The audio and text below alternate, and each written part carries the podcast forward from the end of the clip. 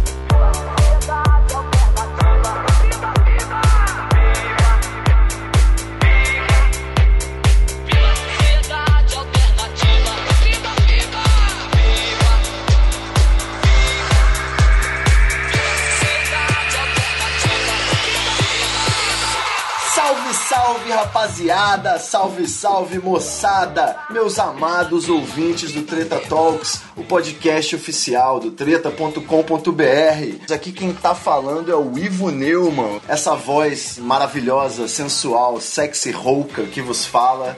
E eu estou aqui com meu amigo Gabriel Siqueira, mais conhecido aí como Gabriel Dredd. Salve, salve, Gabriel, como é que você tá? Salve, Ivo. Valeu aí pelo convite, cara. Eu tô muito feliz de estar participando aí. Espero não causar muita treta. Imagina, a gente que fica honrado aqui, que com certeza uma mente para acrescentar nesse papo, nossos queridos milhares, já somos milhares de ouvintes, vão poder dar uma viajada agora nos próximos minutos com essa ideia que a gente vai trocar. O pessoal deve estar até curioso aí com o título. A gente tá entoando Raul Seixas no episódio de hoje aí e vamos descobrir o que é preciso pra gente viver em uma sociedade alternativa. Viva! É isso aí. Mas antes, a gente tem uma tradição aqui no Treta Talks que é mandar um salve. O salve é aquele momento em que a gente faz uma reverência ao universo e manda aí compartilha uma dica com os ouvintes. O meu salve é, ele vai ser um misto de jabá, cara de pau, com realmente uma dica pro pessoal que gosta aí do estilo de, de posts do Treta, que curte uma psicodelia e vez ou outra também uma putaria. A gente tem um Tumblr.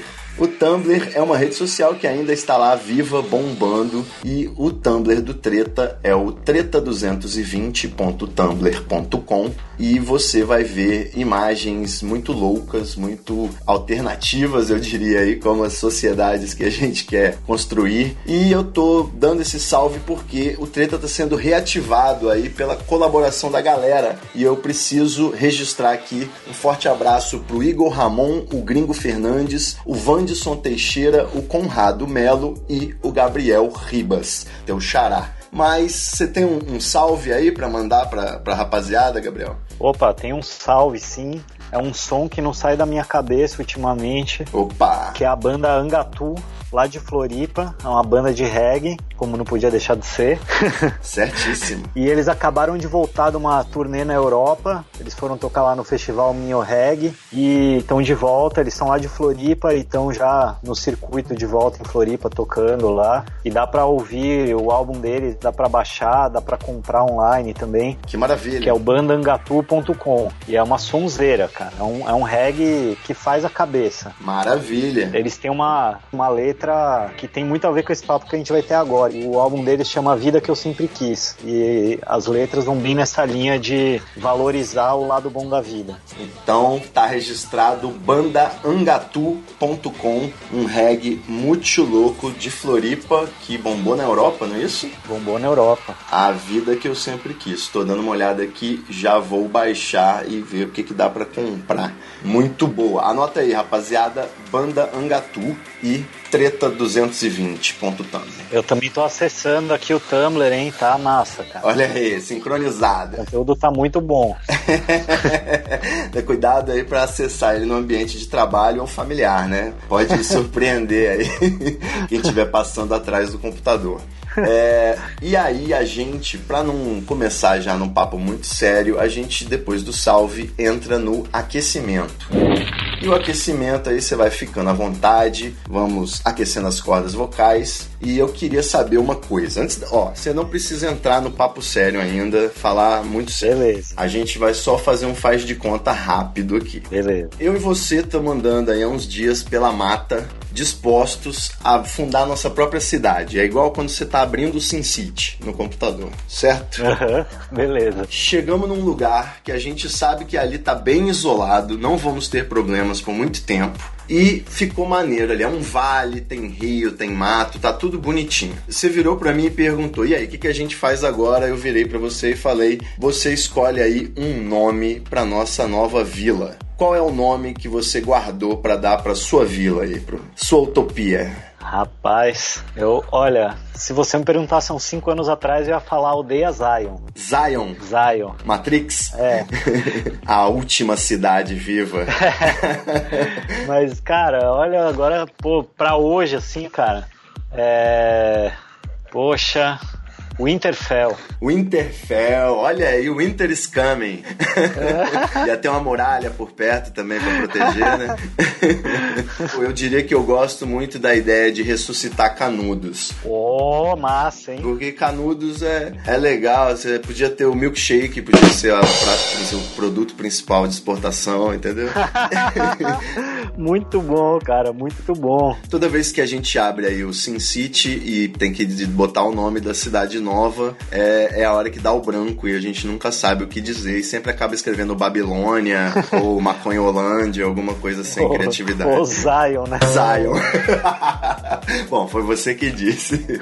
Beleza, então a gente fundou aí, como que é o nome? Eu gostei da tua sugestão aí. Vamos, vamos no teu caminho aí que eu achei legal, cara. Vamos de Canudos? Vamos de canudos, vamos de canudos. Então a gente fundou Canudos, já que eu escolhi o nome, você vai ter uma folha de papel e uma caneta, que a gente tava meio sem bagagem nessa nossa fuga da sociedade, e a gente meio que não teve tempo de levar muita coisa. Beleza. Então a gente vai ter uma folha de papel e uma caneta. É, o que, que você acha mais importante escrever? Agora que a gente acabou de chegar aqui, Isso, pô, vamos botar aqui a data. A certo. gente vai usar o calendário gregoriano ou vamos criar o nosso? É uma boa. Eu, diria que dá pra mudar sim, viu? Podemos usar, mexer no calendário. Vambora.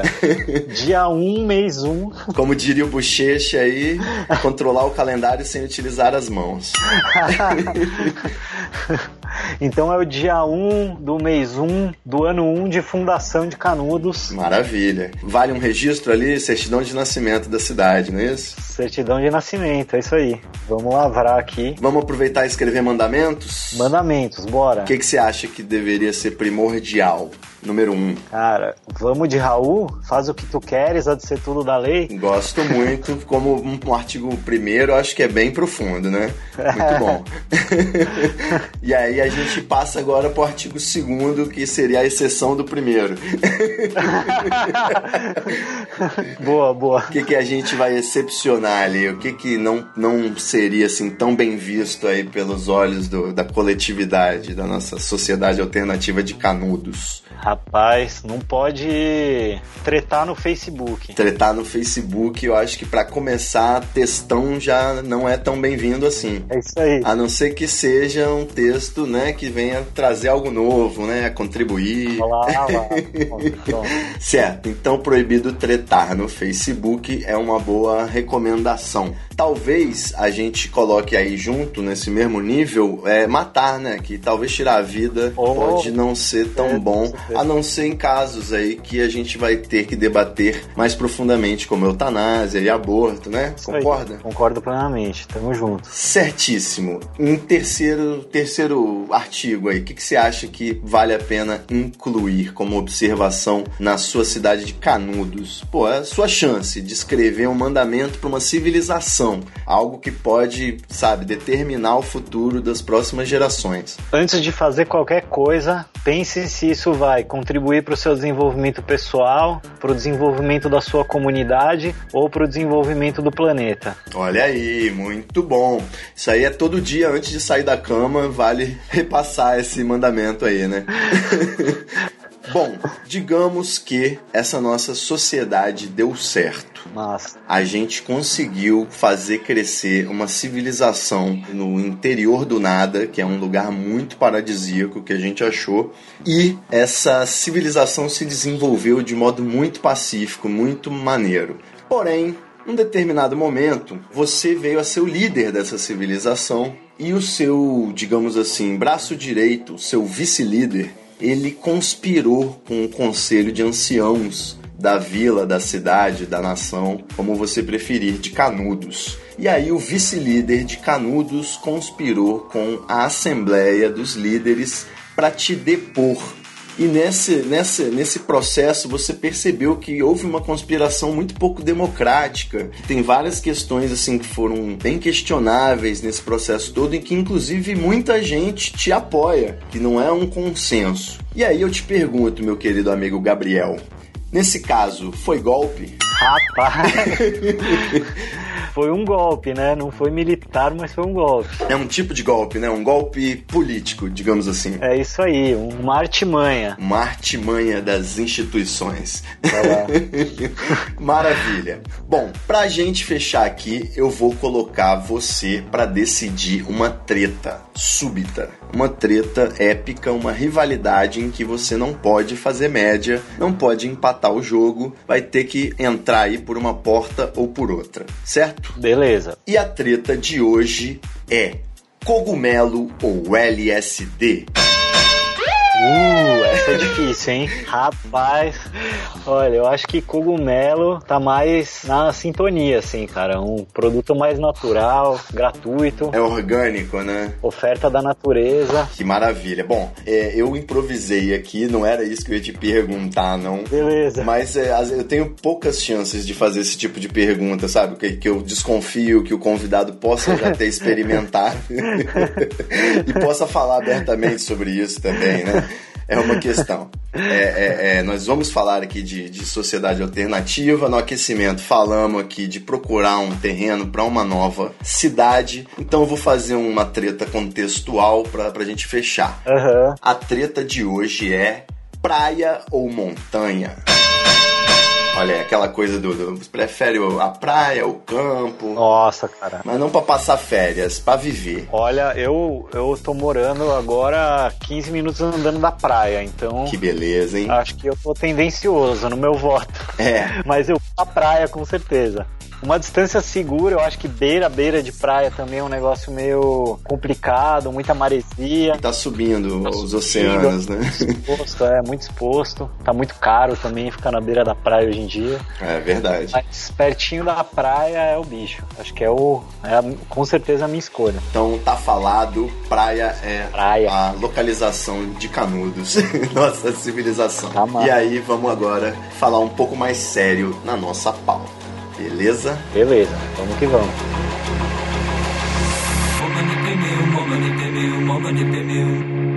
Padma sambhava padma sambhava padma sambhava padma sambhava Om Dalai Lama Om Dalai Lama Om Dalai Lama Lama Tashidele Lama Tashidele Lama Tashidele Lama Tashidele Om Mani Peme Om Padma sambhava padma sambhava padma sambhava padma sambhava Om Dalai Lama Om Dalai Lama Om Dalai Lama Lama Tashidele Lama Tashidele Lama Tashidele Lama Tashidele Lama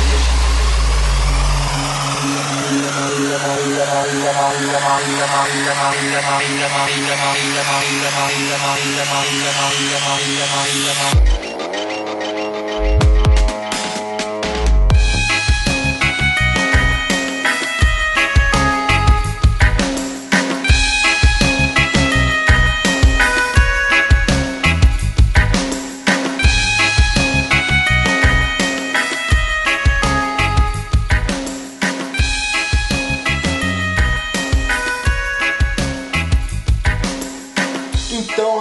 rapaziada, queridos ouvintes, eu tô aqui com o Gabriel Siqueira. Ele é um entusiasta aí das sociedades alternativas. Na verdade, ele é mestre em administração pela Universidade Federal de Santa Catarina e já tem aí mais de 10 anos de experiência em mídias sociais e gestão do terceiro setor.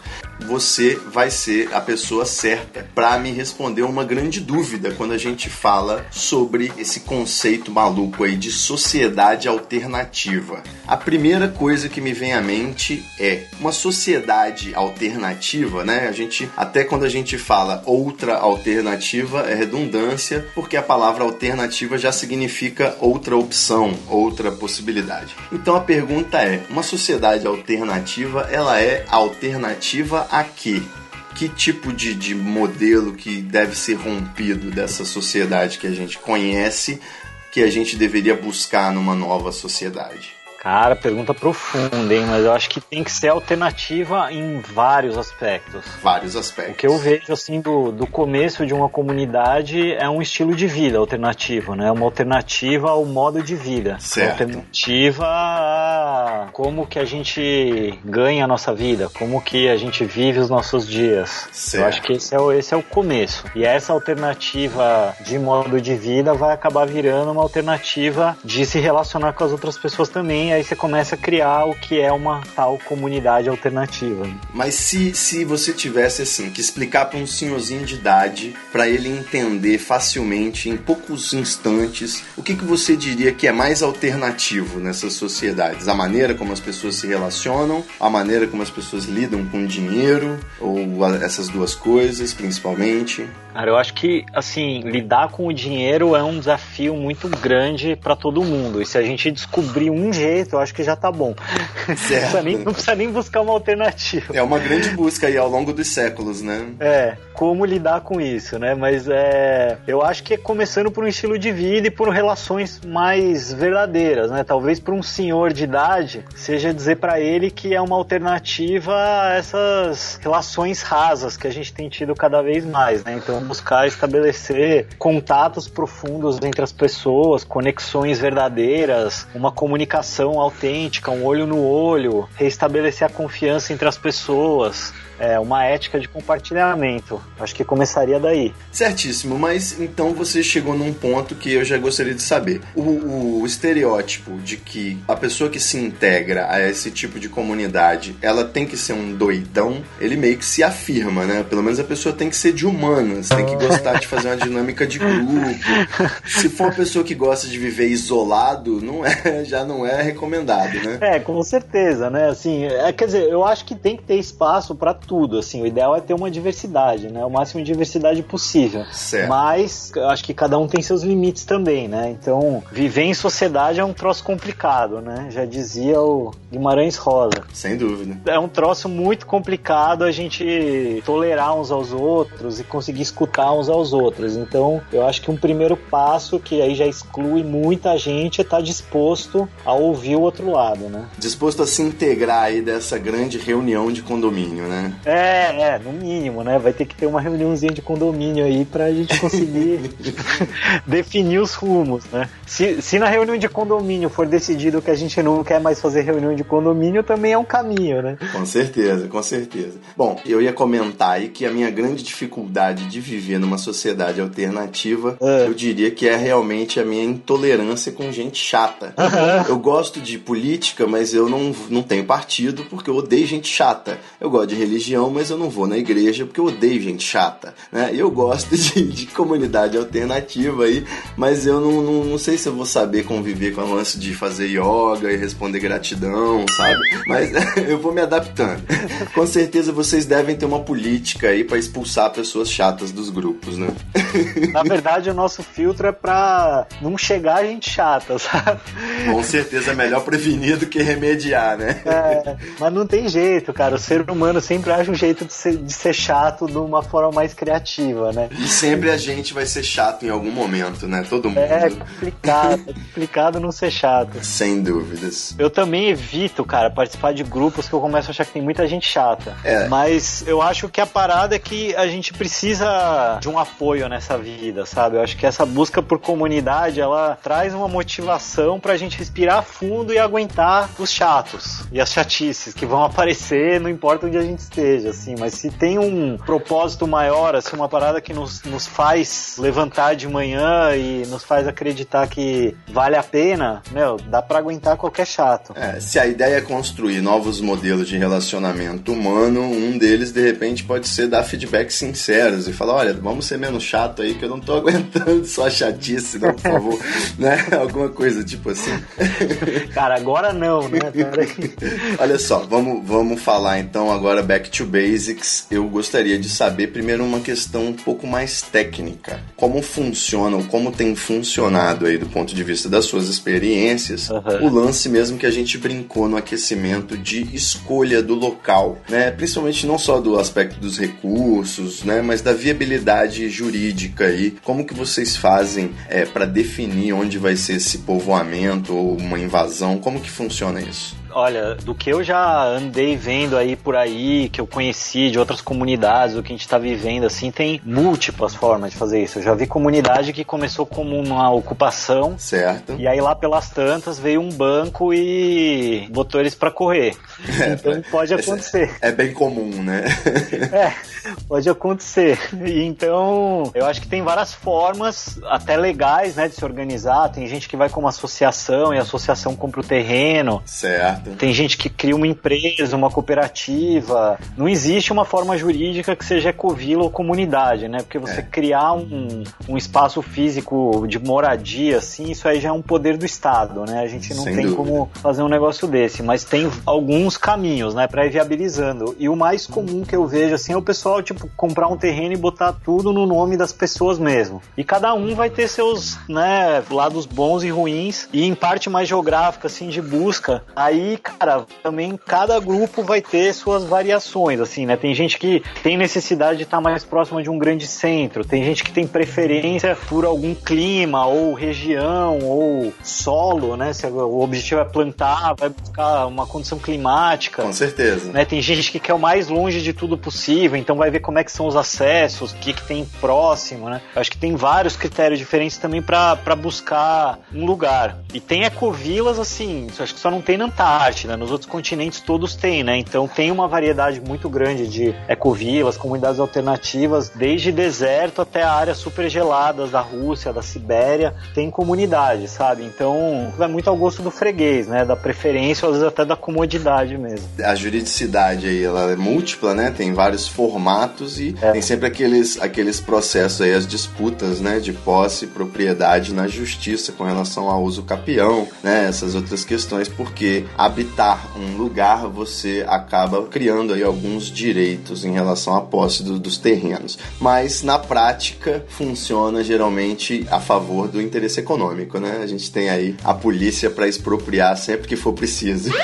Pois é, cara. Começou a ficar muito esquisito o negócio. Pode crer que né, tá muito diferente, o pessoal não vai gostar, né? Vai rolar um. Exatamente. A gente não, não torce por isso, mas a gente prevê aí tristemente é, é. que que cenas cruéis podem pintar na timeline. Ah, já comunidades lindas acabando com desapropriação, assim, foi muito triste. É, é um soco na boca do estômago, você não tem é. a menor dúvida. No nosso caso aqui, a terra da comunidade que eu faço parte, ela fica entre uma região quilombola e um assentamento rural. Então ali tem uma, um, uma força local muito grande, assim, né? Então certo. a gente até para poder permanecer lá, a gente tem que manter boas relações com toda a vizinhança, com as comunidades em volta, assim, né? Isso é um, essencial, assim. O poder público mesmo, o Estado não chega lá, mas as comunidades locais ali têm uma força muito grande, né? Sem dúvida, com certeza. Se integrar com os vizinhos aí, acho que, a não ser que seja naquele exemplo que a gente deu, impossível de ser algo extremamente isolado, né? Até se for no meio de uma floresta e nativa, você vai ter os nativos aí para conversar e conviver. Sempre tem, cara. O ser humano espalhou pela terra inteira. É muito difícil achar um lugar que não tenha ninguém próximo. Sem dúvida. E digamos que a gente supera aí essa parte das relações externas e a gente se foca aí no nosso ambiente. Eu tenho um amigo meu que é muito louco, eu sempre achei ele um dos mais inteligentes aí do meu convívio e ele falou que para ele romper com a sociedade só faltava aprender a plantar tabaco, porque ele tentou algumas vezes, mas a cerveja e o tabaco que ele produzia sempre ficavam ruins. Agora ele aprendeu a fazer cerveja, falta só aprender a fazer tabaco. Como é que fica, é, é, primeiro, essa, essa é a minha maior curiosidade, tá? Uhum. Como é que fica esse anseio de civilização que pode pintar de repente? Nada que um passeio em São Paulo não resolva, ou na capital mais próxima? É, eu acho que a gente, cara, não precisa mais pensar nessas sociedades alternativas que foram criadas na década de 60, né? Isoladonas, né? É, a maioria acabou que nem sobreviveu, né? Porque ficar sozinho no meio do mato não é fácil, né, cara? Sem a gente dúvida. tem aí um monte de. O ser humano foi nesse caminho. Eu não acredito, assim, em evolução como uma religião, sabe? Que está nos levando à perfeição. Eu não acho que é assim. Eu acho que tem altos e baixos. Tem hora que a gente vai num caminho legal, tem hora que não vai, se ferra um monte e regride, vai para frente, para trás. Eu não acho que nem a natureza e nem a nossa sociedade estejam rumando para perfeição, mas tem todo esse processo evolutivo. Eu acho que nesse caminho que a gente fez como humanidade, a gente transpôs alguns caminhos que são irreversíveis, né? Eu não me vejo vivendo sem tecnologia, entendeu? Sem ter um Skype para fazer um,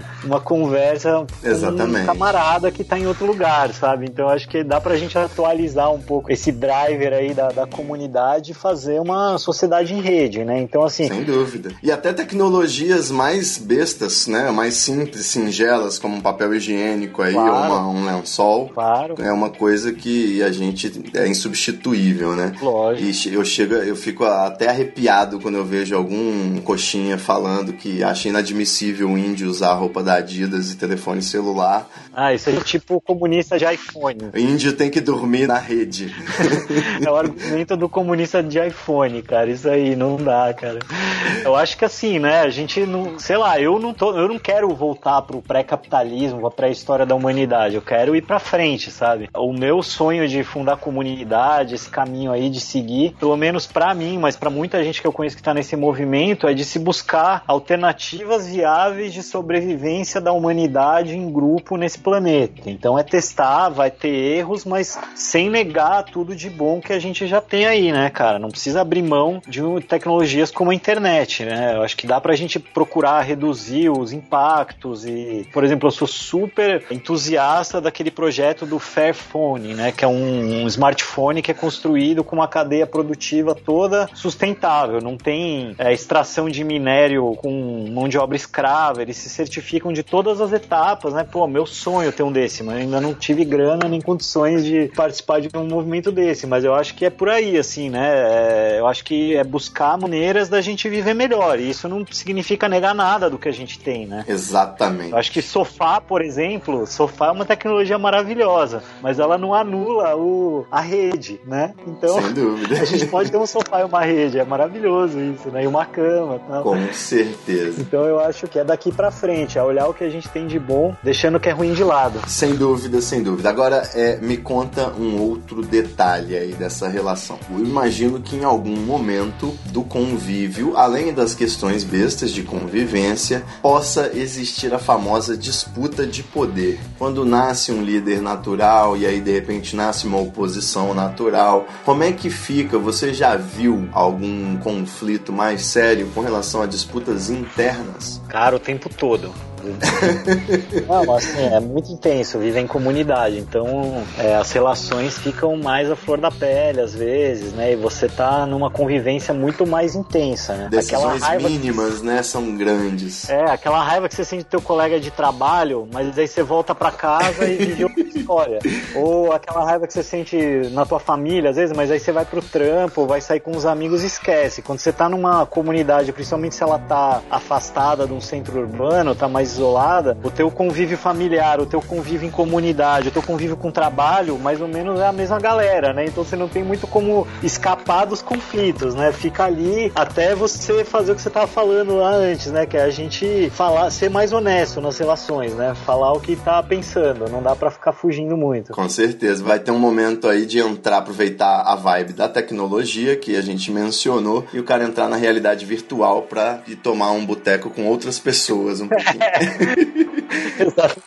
a gente ainda não chegou lá, né? Mas estamos quase.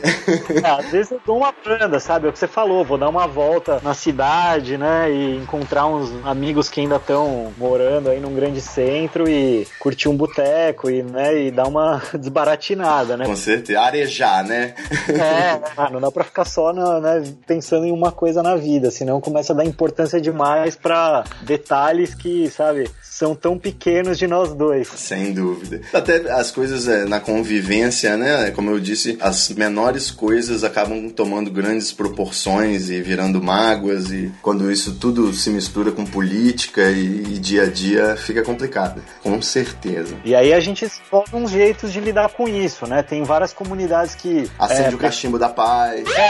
É, exatamente. né, usa o bastão da Vamos fala, ponderar né, aqui. vai- senta numa roda. Exatamente. Aí tem aquele bastão da fala que vai passando de um em um, só quem tá com o bastão que pode falar. Muito bom. Né? Então tem várias tecnologias sociais aí também para dar conta disso, né? Tem, eu ando até estudando bastante isso, né? Como você falou no começo, aí eu sou mestre em administração e a minha pesquisa é sempre nessa linha de como que a gente consegue se organizar melhor, né? De uma maneira é, não só mais produtiva ou né, mais com mais eficácia, mas que também a gente cuide melhor uns dos outros, consiga ter uma boa relação. E, e tem muitas ferramentas que estão sendo desenvolvidas em ecovilas, outras que não, que estão aí no mundo, que foram desenvolvidas faz tempo e foram esquecidas e que eu acho que dá para fazer uma combinação de vários jeitos de criar a sua governança, né, a sua própria comunidade. Eu acho que democracia é um dos piores, né? A gente se vê nessa situação de, pô, eu voto no que tem condição de ganhar, mas que eu não gosto tanto, ou no que eu realmente acredito. Pô, a vida não é assim, né, cara? A gente tá num grupo, a gente pode sentar e falar, vamos tentar achar a melhor alternativa. Então, sei lá, a gente pode primeiro eliminar aquelas que ninguém suporta, ou que uma grande maioria não tolera, né? Se a gente fosse viver assim na nossa política, por exemplo, a gente já descartava Bolsonaro, Lula, Aécio Neves, Dilma, Temer. Sem dúvida. Bem mais fácil da gente começar a conversar, sabe? Acendeu o baseado, passou o bastão da fala, essa galera já tava toda isolada e fora de canudos.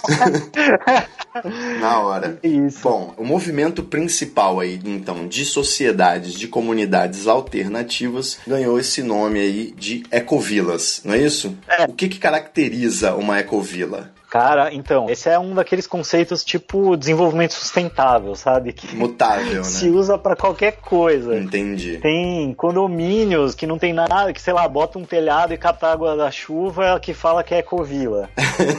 Faz bem pro marketing. E tem comunidades super radicais que estão inovando em um monte de aspectos de ecológicos e sociais e que nem querem se chamar ecovila porque acham que esse nome já tá meio ultrapassado ou batido ou já não significa mais uma comunidade. Então é um meio bem diverso, assim. Mas tem um movimento que tá bem forte, que é esse movimento global de ecovilas, que eu acho que ele tem a particularidade de ter surgido na década de 90, que é quando a gente começa a ter um mundo globalizado. Então, eles fazem justamente as comunidades que nesse momento estão se chamando de ecovilas, elas fizeram essa transição para o mundo globalizado e começaram a atuar em rede. Então, ele fica um movimento mais forte, né? Que até então se tinha essa história de comunidade alternativa, que é isso, né? Alternativa a quê, né? Exato. É uma alternativa aqui, uma alternativa política, ela é moral, né? Qual que é a alternativa? Era um grande guarda-chuva e assim experiências muito radicais, mas cada uma numa direção, uma totalmente hippie, não quer ter família, outra totalmente comunista, quer coletivismo total de economias, enfim, né? Um monte de caminhos diferentes e aí de repente começam todos a se conectar e surge esse movimento de ecovilas. Então eu acho que esse nome ficou tão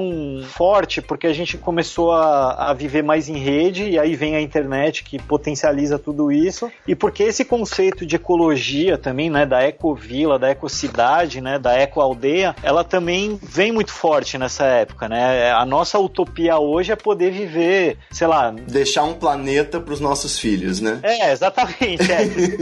Sei lá, né? Tentar curar um pouco das feridas que já foram abertas no passado e deixar o mundo um pouquinho melhor do que a gente encontrou, né? Então essa, essa vibe da ecovila, da eco, né? Da gente conseguir se relacionar com o meio ambiente também de uma forma mas a harmônica tá muito forte hoje, né? Então eu acho que isso caracteriza muito os movimentos de ecovilas. Mas fora isso, você vai ter umas que são religiosas e aí tem uma hierarquia totalmente estruturada. Você vai ter aquelas que são anarquistas, então é todo mundo igual mesmo, sabe? Todas as decisões são coletivas. Você tem grupos que estão criando ferramentas de gestão e de decisão, tipo Dragon Dreaming, sociocracia, métodos de decidir as coisas junto, tal, que não são. Não tem nenhum grupo canibal, não, né? É, cara, eu não conheço nenhuma. É bom se informar antes, né? De, de É, tentar é se integrar aí. Tem uma história engraçada, cara, que uma época é, eu tava numa comunidade que era bem estado laico, assim, né? A galera não, não tinha nada de espiritualidade e de alimentação também era totalmente diverso. Assim, tinha gente que tava numa vibe dieta do paleolítico, que só comia folhas. Eu sou ovo lacto vegetariano, outro não sei o que, então era bem diverso, assim, né? Você tinha o cara que pescava, então era totalmente variado, assim. E aí a gente recebeu um e-mail de uma pessoa de fora do país, assim, que escreveu aquele e-mail num português bem torto, assim, tal.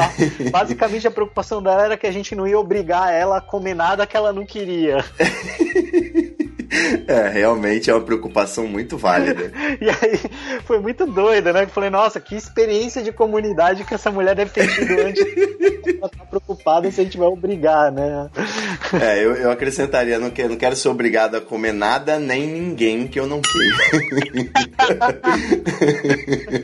Muito boas preocupações, né? É, não, são prioridades, né? É, é possível, claro, você fazer essa visita aí à civilização, tomar um chopp, né, num bar na capital, como a gente falou, Aham. mas tem coisas que a gente precisa trazer até a civilização. É, essa parte aí de você ter energia e água, como que faz para ter esse primeiro atendimento técnico? O que buscar? Você é, já puder dar um- uma pincelada para a gente ter uma ideia e também como que fica a questão da educação, né? Vocês têm aquela escolinha alternativa, busca-se uma escola próxima, como que faz nesse caso? Ou nos casos que você tem visto aí de sucesso? Cara, eu acho que assim como a gente tava falando, né, de que a gente resolve, decide as coisas, também nessa parte mais de necessidades básicas, é, a gente também tem que dar uma inovada, né? A gente também vai buscar alternativas e uma alternativa que seja mais sustentável, que traga menos impacto negativo para o meio ambiente e possa, quem sabe, trazer um impacto positivo. Certo. Então vai depender muito da localização, né? Se tiver um potencial, por exemplo, de uma pequena queda, de uma cachoeirinha, dá para fazer uma Um gerador, mini né? hidrelétrica que não vai ser uma Belo Monte, você não vai precisar de um lago, você não vai nem modificar a cachoeira que você tem ou a queda que você tem para fazer isso. É, a gente fez um sistema de, de moinho, como se fosse, mas aí é pro nosso sistema de água Aham. que a gente tem uma fonte bem abundante de água, mas ela fica numa parte baixa do terreno e aí a gente bombeia usando a força de uma queda pro alto do terreno e de lá a gente distribui para onde a gente quiser. Então essa foi uma maneira que a gente descobriu. Em relação à energia, esse talvez seja um dos gargalos mais complicados. A água, eu, eu até recomendo que se a pessoa está buscando terra tal, que procure um lugar que tenha nascentes, que tenha abundância de água e cuide disso. Fundamental, né? É, no futuro vai faltar. Mas energia elétrica, o custo de energia solar ou eólica ainda é muito alto, né? Sem dúvida. E baterias são um problema sério também, né? Tem um impacto alto. Então, se você tiver condição de ligar na rede elétrica mesmo, eu diria que é a maneira mais simples, né? Se você está chegando num lugar que já é atendido pela rede elétrica, firmeza. Eu sei de comunidades que estão em lugares onde não tem energia elétrica e os caras estão lá na rootzeira, usam energia solar só para carregar é, laptop, celular, essas coisas que tem bateria já nos próprios equipamentos, sabe? Então só tem uns Uhum. painéis portáteis e vive sem eletricidade. Aí é roots, né? Dá até para fazer geladeira com potes de cerâmica, e cavando e água e não sei o que, vários É. esquemas. Jogando enfim. Civilization no level hard, né? É, exatamente, mas ficar, né? O que a gente falava, né? Não precisa reinventar a roda, né, cara? A gente já tem várias tecnologias e o negócio é procurar aquelas que causam o menor impacto. E, e- em relação à educação? Aí também tem vários caminhos, né? Tem comunidades que se formam próximos de um bairro ou de um lugar onde já tenha uma escola alternativa com os quais os, as pessoas que estão fundando a comunidade compactuam. É, tem comunidades que criam sua escola e aí vão escolher os vários métodos, né? E aí geralmente ou vão por uma história Waldorf, né, que é uma pedagogia que está bem alta no movimento alternativo. Certo. Ou vão pegar um, um esquema mais de escola livre. Existem várias escolas livres no mundo, umas mais formalizadas, outras menos. Tem uma pedagogia por projeto, né, que aí vai do interesse dos alunos. Aí você tem alguns tutores que acompanham as crianças para fazer esses projetos. E aí tem vários graus, né, como os outros assuntos que a gente estava falando, né. Tem um movimento forte alternativo e esse não é só em que é da, da o pessoal chama de unschooling, mas eu acho que esse que seria traduzindo em português desescolarização, mas eu acho que esse nome não, não reflete bem porque ele já é uma negação, né? Tipo falar alternativa. Alternativa ao quê, né? Então desescolarização, mas daí, né? O que que entra no lugar? Exato. E eu acho que é uma, na verdade, é uma busca por uma educação ativa, né? Tem aquele ditado africano de que para criar uma criança precisa uma vila inteira. Então algumas comunidades, alguns grupos, até em centros urbanos, estão levando isso aí ao pé da letra. É, estão formando suas comunidades de aprendizagem. Então esse é um caminho também, né? As pessoas juntas proporcionando um ambiente que seja rico em aprendizagem para criança. Então pode ter, sei lá, a criança tem um interesse por marcenaria, pô, tem um cara aqui na rede que é marceneiro. Vocês não querem passar o dia lá, ver como é que é o trabalho dele? Aí vai ser tudo supervisionado pelo cara que é um profissional, né? Ou, é, ah, tenho interesse em hackear, sei lá, eu quero programar. Pô, vamos lá num espaço hacker, num co-work, vamos procurar lá um pessoal que trabalhe com isso, né? Então eu acho que a gente vive numa sociedade que é cada vez mais em rede, mais conectada, e isso traz um ambiente infinito de aprendizagem para as crianças de 0 a 100 anos, né? Então, é, algumas comunidades vão por esse caminho de, pô, vamos proporcionar um espaço que seja rico em aprendizagem, a gente não precisa criar uma, um espaço físico e chamar de escola e aqui que as pessoas aprendem. Não, todas as situações que a gente vai ver no nosso dia a dia aqui são situações de aprendizado, né? E na praia, você pode aprender um monte de coisa indo na praia, né? E sair um pouco dessa ideia também de que a gente tem que ensinar, a gente tem que aprender. Os mamíferos se desenvolveram com um mecanismo de aprendizagem mais inteligente que a seleção natural nos proporcionou, que é a brincadeira. Sem dúvida. Principalmente os mamíferos superiores, os primatas, a gente aprendem brincando. Então essa ideia de que a gente tem que, sabe, colocar as crianças num ambiente sério e que ela vai viver aquela vida de adulto, né, precocemente. Sisudo e cheio de responsabilidades. É, e, a, é. Né, e assim, de silêncio ou de hierarquia ou de, né, então assim, isso tudo são coisas que tem muito a ver com se criar um estilo de vida sustentável, alternativo, conectado, que a gente tem relações autênticas, a gente também pensar nisso na nossa educação, né? O que, que é uma educação autêntica? Tudo é aprendizagem, né? E, e respeitar esses mecanismos biológicos que a gente já tem inatos na gente, né? Então, é, a brincadeira é uma maneira alucinante das crianças aprenderem. E se você não, não atrapalhar uma criança, ela vai brincar do começo ao fim do dia. Ela vai, não vai parar de aprender o dia inteiro.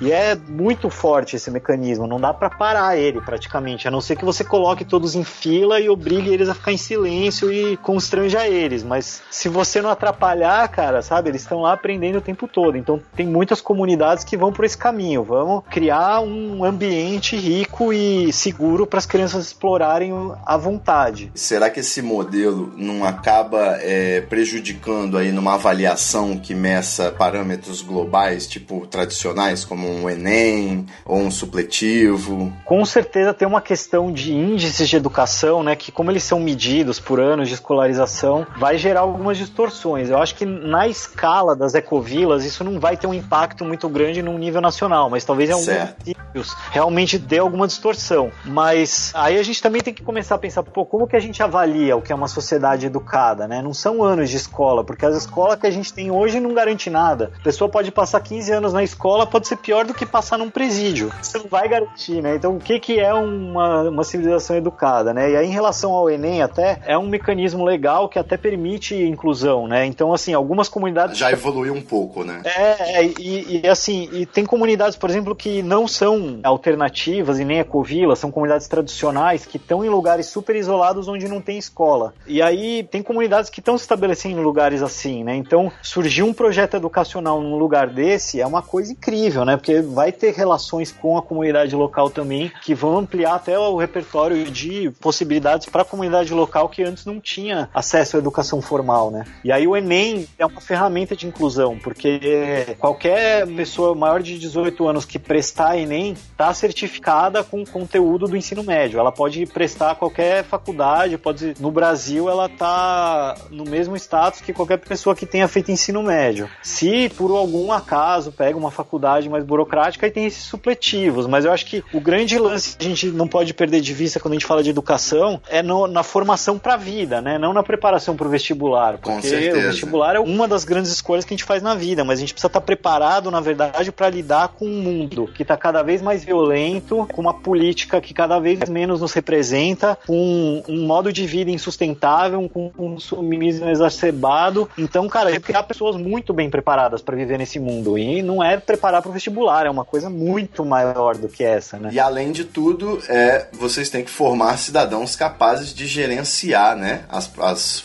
sociedades do futuro, não é isso? É, que deem conta, né, de um diálogo, escutar os outros, não ser o chato da conversa. Saber passar o bastão. é, digamos assim que a pessoa, quando ela quer ser aí um profissional liberal, se profissionalizar, ela pode procurar aí um SESI, um SENAI. Quando ela quer abrir uma empresa, uma pequena empresa, ela tem o SEBRAE para dar uma orientação. É, existe aí uma orientação para quem quer fundar uma ecovila ou se integrar em alguma, participar de alguma experiência? O que, que a pessoa procura para se informar? Olha, pode começar procurando twitter.com barra Gabriel Dredd. Que eu tô à disposição. Muito bom. É, não, tô brincando, mas assim, é, como eu falei, né, eu ando pesquisando bastante esse e-mail e tal, e eu percebi que tinha uma certa demanda por informação na, na área, assim, né, não tem, Certo. né, é um, é um meio bem alternativo, bem underground, né, não é, não é mainstream a história, né, do, de criar uma comunidade ainda tá bem, é uma novidade, né, uma novidade antiga, né, que a gente 10 mil anos atrás já tava vivendo em comunidade. Sim, mas- as pessoas têm muito mais mitos do que informações sobre isso, né? é, exatamente. Não tem muita informação qualificada. Quando eu tava fazendo minha pesquisa de mestrado, eu tive até dificuldade com isso, sabe? De achar informações que fossem realmente científicas sobre o tema, né? Correto. E aí, pô, é, percebendo toda essa carência por informações qualificadas, eu criei ano passado um curso online de gestão de ecovilas, que eu falo um pouco sobre o movimento, eu falo como é que surgiram tal, dou um pouco esse histórico, eu falo também como se voluntariar, como conhecer ecovilas, e eu também falo para quem tá né, já num modo mais avançado, ou morando numa ecovila e tá querendo contribuir melhor nessa ecovila, ou para quem tá querendo fundar, já tem um grupo, ou tá fu- formando um grupo que quer fazer uma comunidade, eu dou uma orientação, assim. Suporte técnico aí qualificado. Exatamente. Assim, não sou mais do que ninguém, cara, e além de mim tem várias outras fontes de informação. Tem um movimento de ecovilas, né? Às vezes o pessoal é um pouco avesso à tecnologia, mas você encontra informações online sobre a Fundação Gaia, o curso Gaia, que é um curso bem holístico de ecovilas, né? Que fala Uhum. sobre dimensões espiritual, a econômica, tal. O meu foco, como eu falei, é bem mais esse social, é como que a gente consegue ir juntos, mas eu tenho uma experiência bem prática, então eu falo também sobre esse passo a passo e como que você chega numa ecovila, também como é que você encontra, como que você consegue chegar em uma e, e se voluntariar ou morar, etc, né? Então eu vou bem por essa via prática pela minha vivência e eh, vivências de outras pessoas que eu conheço também. Então, para saber mais sobre esse curso aí, virou um jabazão, né? Com certeza, mas faz- tem tudo a ver com o episódio, porque afinal de contas a pessoa tá pensando aí a essa altura, mas e aí, como faz? Como que ela acessa o seu curso? É, então tem aí, é, é é no meu site, que é o irradiandoluz.com.br. Certo? E Eu tô reformulando ele, muito em breve vai sair uma versão nova aí, 3.0, super hiper tal, mega blaster, mas por enquanto tá lá na humildade, um blogzinho que tem bastante informação sobre o curso e tem informações sobre a última edição que rolou e a próxima que vai rolar. Então é Com só certeza é o seu canal oficial, não é isso? É isso aí, é isso aí. E o Twitter também, que eu tô lá pra zoeira do- nossa do dia a dia, né? Gabriel Dredd e no Facebook Gabriel Siqueira, não é isso? Isso aí, facebook.com.br gabriel.siqueira. Muito bom. E por fim, eu gostaria aí de tirar uma última dúvida para eu tomar minha decisão de me mudar para uma sociedade alternativa. É a última coisa que eu preciso saber para me decidir. A maconha é legalizada nas ecovilas? Olha aí. Tem- olha, tem muita ecovila que é legalizado, cara. Tem- Ah, que maravilha. Tem ecovilas até que é a cola principal da comunidade é a maconha, é a cannabis. Lubrificante social, né? Grande lubrificante É, social. exatamente. É o bastão, né? É o bastão da Exatamente. São as melhores assembleias, né? O cara pega e fala: olha, tipo assim, sabe? Eu amo vocês, eu adoro essa nossa vila. Vamos sentar aqui agora e fazer uma resolução de conflito aqui, quem tem seda. É, o pessoal fica criando casos só pra poder ter que resolver, passando o cachimbo da paz, né? Mas tem outras, cara, que não aceitam isso de jeito nenhum. Eu conheço um cara que fundou uma comunidade super espiritualizada que uma das histórias era que eles não iam consumir nenhuma substância alteradora de consciência. E aí, vários anos depois, esse cara resolveu experimentar a maconha E mudou de curtiu ideia. pra caramba. Curtiu pra caramba. E aí ele começou a fumar escondido na casa dele. E aí descobriram e expulsaram ele da comunidade que ele mesmo fundou. O nome desse cara era Felipe Neto. Isso aí é uma história que vai ficar pra outro podcast. Cara. Bom, meu querido Gabriel Siqueira, foi uma grande conversa, adorei bater esse papo. Tô sinceramente tentado a pensar num novo modelo de vida aí pro meu futuro, o futuro dos meus filhos. Vou te procurar pra tomar essa decisão aí e ajudar a escolher a melhor forma de participar de uma ecovila ou quem sabe a gente partir aí pro nada, fundar Canudos. Não é isso? É isso aí, cara. eu tô te esperando. Pode vir que eu estou preparado. Olha aí, maravilha. A gente se vê então, bate um novo papo mais pra frente sobre outro tema e a galera vai te seguir aí nas redes sociais, entrar no seu site e com certeza entrar em contato pra continuar essa conversa. Beleza, pode contar comigo aí, cara. Valeu. Meu brother, aquele abraço, manda um salve pra toda a rapaziada que tá aí por perto de você, sua grande família, né, que engloba aí os vizinhos, os vizinhos distantes. e nos vemos no próximo Treta Talks. Abração. Valeu. Muita treta, vixe, muita treta, vixe, I can feel it. muita treta, vixe, muita treta. Eu estou sentindo uma treta.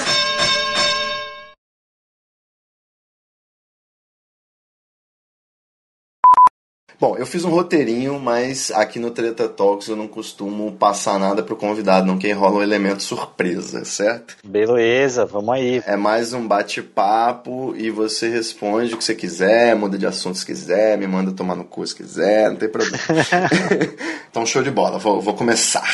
Beleza? Beleza. Vamos lá então. Salve, salve! Opa! Foi mal.